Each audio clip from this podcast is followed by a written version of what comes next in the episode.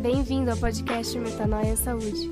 Nos acompanhe no Instagram, arroba Metanoia Saúde. Aproveite! Shalom, eu sou o Dr. Aldo Marshall. E eu sou a Cristiana Toledo. Seja bem-vindo a mais um podcast da série Hábitos. E hoje o tema do nosso podcast é Contemplação. Você tem o hábito de contemplar? João 1,3 diz: Todas as coisas foram feitas por intermédio dele. Sem ele, nada do que existe teria sido feito. Se tudo foi feito por ele, qual é a nossa postura diante de tudo o que ele fez? A nossa postura deve ser de espectadores admirados com a obra do Senhor. No Salmos 19:1 está escrito assim: Os céus declaram a glória de Deus, o firmamento proclama a obra das suas mãos. Ou seja, quando nós admiramos a natureza, quando nós admiramos aquilo que Deus criou para cada um de nós, nós podemos ver que o que está escrito em Romanos capítulo 1, versículo 20, nos coloca um peso, nos coloca uma questão de que nós temos algo a fazer com aquilo que Deus cria. Está escrito assim: Pois desde a criação do mundo, os atributos invisíveis de Deus, seu eterno poder e sua natureza divina têm sido vistos claramente, sendo compreendidos por meio das coisas criadas, de forma que tais homens são indesculpáveis. Ou seja, tudo o que Deus criou foi para o louvor da sua glória. Tudo o que ele cria é apontando para ele. Então, quando nós olhamos para a natureza e quando nós contemplamos e podemos então louvar ao Senhor por aquilo que ele fez por nós, para nós, nós entendemos quanto ele nos ama e toda a obra de salvação que está escrita em cada parte da sua criação. Quanto tempo faz que você não olha para o sol, para a lua, para as estrelas, para as montanhas, ou você mesmo que mora numa praia, não olha para o mar e contempla a criação de Deus. Quantas coisas no nosso dia a dia que expressam a glória de Deus e que nós deixamos de admirar, deixamos de louvar e agradecer a Deus por Ele ter feito tantas coisas. Salmo 98, 1 diz assim: Cantem ao Eterno uma novíssima canção. Ele fez um mundo de maravilhas. Ele arregaçou as mangas e estabeleceu as coisas no lugar. Deus criou todas as coisas, não é mesmo? E interessante que quando nós vamos olhar lá em Gênesis, tudo que Deus criou, ele disse uma frase: que era bom. Deus olhou admirado para tudo que ele fez. Ele contemplou e viu como era bonito, como era belo, como era bom. A palavra de Deus diz isso, que a natureza, que tudo que Deus criou, ela expressa essa glória de Deus. Então, ao contemplarmos, ao olharmos para toda a obra da criação do Senhor, nós teríamos que estar louvando e adorando, o tempo todo, o nosso espírito em oração, em gratidão por tudo aquilo que Deus fez por nós. Ele preparou o mundo para que nós vivêssemos nele. Essa apreciação da natureza e da, da obra das suas mãos não é limitada somente aos nossos olhos, ao nosso, à nossa visão, mas sim a todos os sentidos, né? aos cinco sentidos. Então, ao nosso, a, ao nosso paladar, ao nosso olfato, à nossa audição, mas ao nosso tato. Você deve ter percebido que ao colocarmos os nossos pés em uma superfície como a areia, a terra, a grama, pedras, há quase de imediato uma sensação de plenitude, de equilíbrio, né, de relaxamento. E isto é fruto de um fenômeno que está relacionado à atividade eletromagnética da nossa biosfera, a ressonância Schumann. A nossa biosfera vai de 0 a 100 quilômetros e constatou-se, o Dr. Schumann, que a frequência dessa, dessas ondas eletromagnéticas são de 7,83 Hz. E quando é mensurada a frequência de funcionamento do nosso cérebro, que coloca ele em padrão de descanso, de relaxamento, é o que nós chamamos de estado alfa, é exatamente 7,83. Então por isso que há essa sensação tão boa. Olha como Deus realmente providencia meios de nós descarregarmos ali as nossas energias, não? Há até algumas situações anedóticas na medicina em que antigamente um dos tratamentos que era usado para pacientes que tinham quadros epiléticos era enterrá-los na areia ou na terra, né, com a cabeça de fora, claro. Por quê? Porque ele descarregaria o seu excesso, esse curto-circuito que estava acontecendo, que é o choque epilético, né? Isso é uma situação que acontecia, foi descrito aí nos livros mais antigos aí de medicina.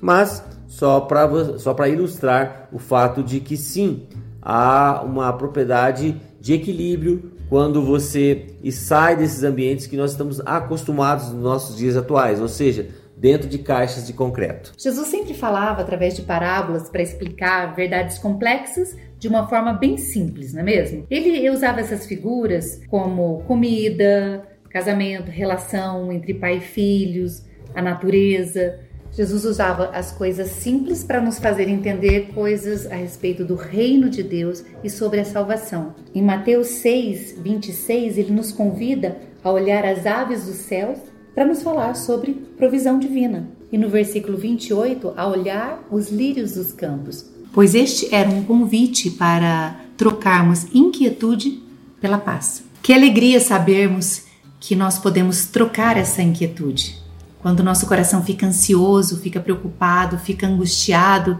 nós podemos aceitar esse convite, de olhar para tudo aquilo que Deus criou e saber que Ele cuida de todas as coisas. O universo está em Suas mãos, não é mesmo? Se Ele cuida das aves do céu, se Ele cuida dos lírios do, dos campos, Ele vai cuidar de nós também.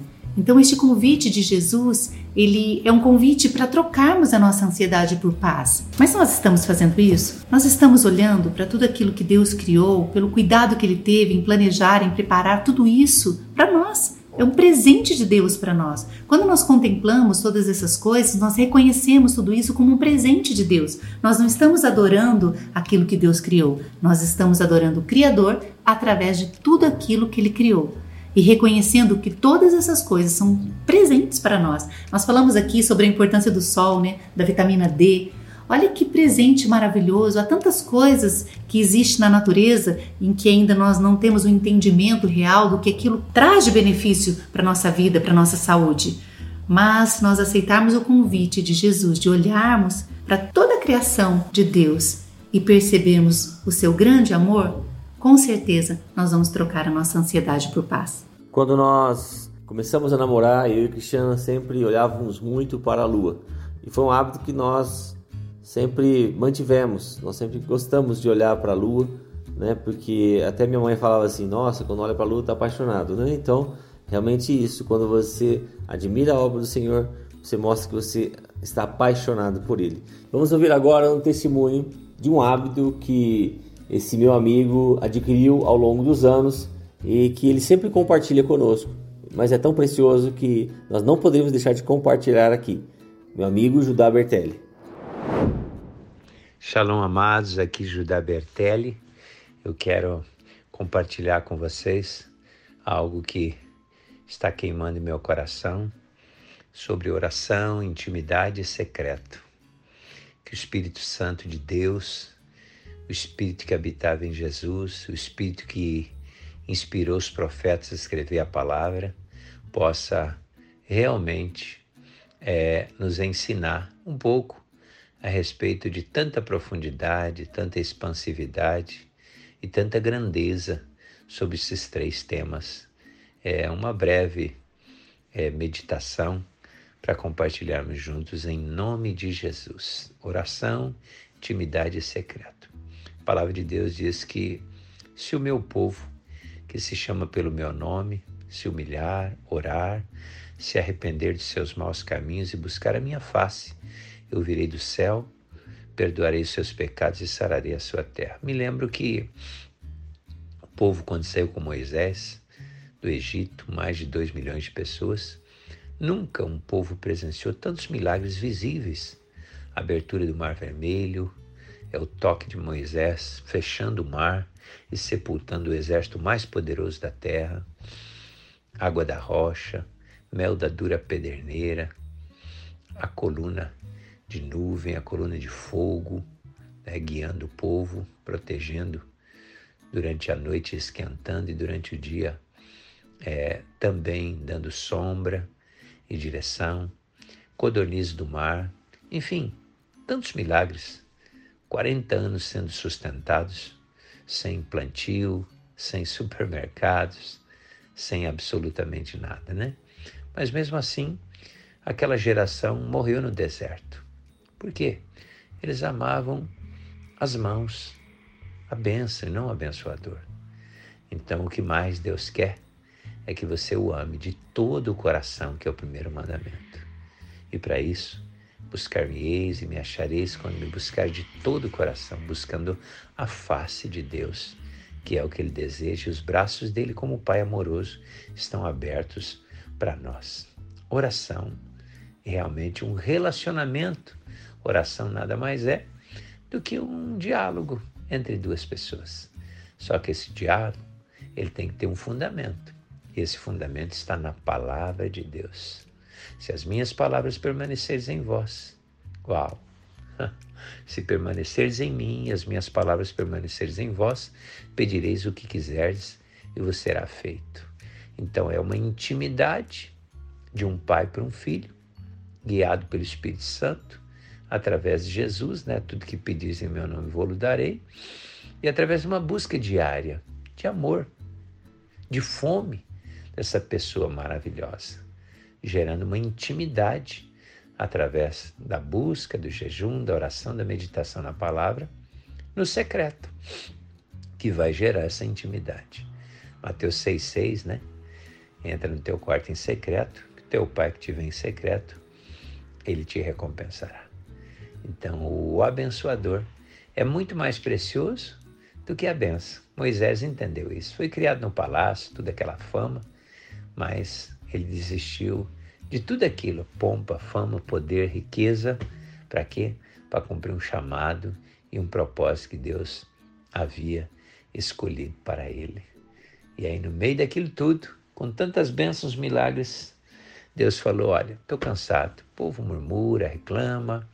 Eu vou enviar meu anjo com eles e vou dar a terra prometida, a benção, como se fosse hoje o carro, a casa, a cura, o milagre, o casamento, né?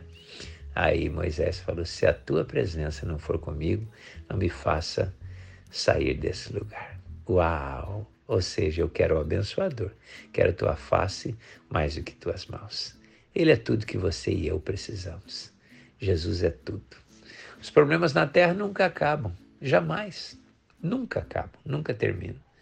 Mas quando você tem Ele, mesmo em meio às lutas, muitas são as aflições do justo, mas ele o livra de todas.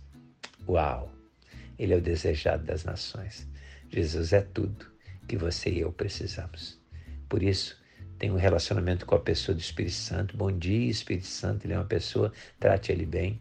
Peça para ele te apresentar Jesus através da meditação da palavra e glorifique ao Pai nisso tudo, cumprindo o propósito e o chamado do reino. Shalom, Deus abençoe.